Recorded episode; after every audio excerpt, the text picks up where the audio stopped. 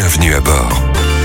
Deux patrouilleurs percutés, dont l'un a été blessé euh, sur les autoroutes Paris-Normandie en intervention il y a quelques semaines, un autre fourgon percuté quelques jours plus tard.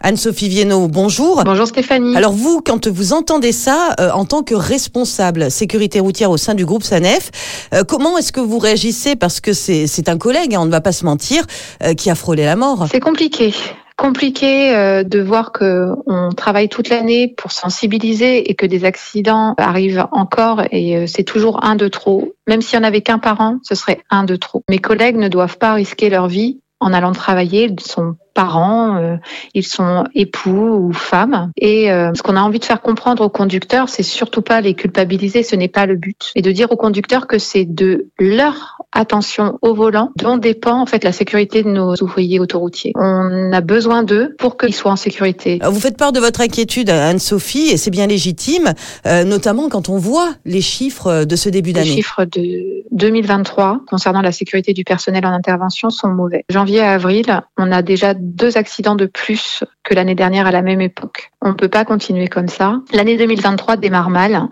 On est déjà à deux accidents de plus à fin avril qu'à la même période l'année passée. On était à 47 accidents l'année dernière, on est à 49 aujourd'hui. Pour le groupe SANEF, euh, ça représente 13 accidents impliquant du personnel autoroutier. Ce sont 13 accidents de trop.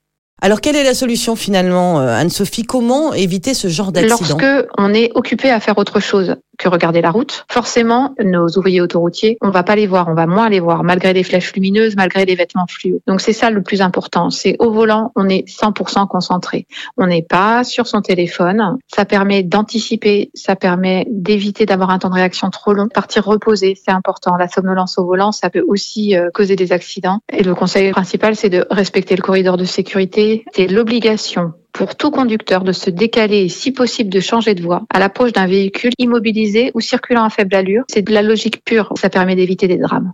Éviter des drames en restant attentif à chaque instant au personnel travaillant au bord des autoroutes. Merci beaucoup Anne-Sophie Viennot, responsable sécurité au sein du groupe SANEF.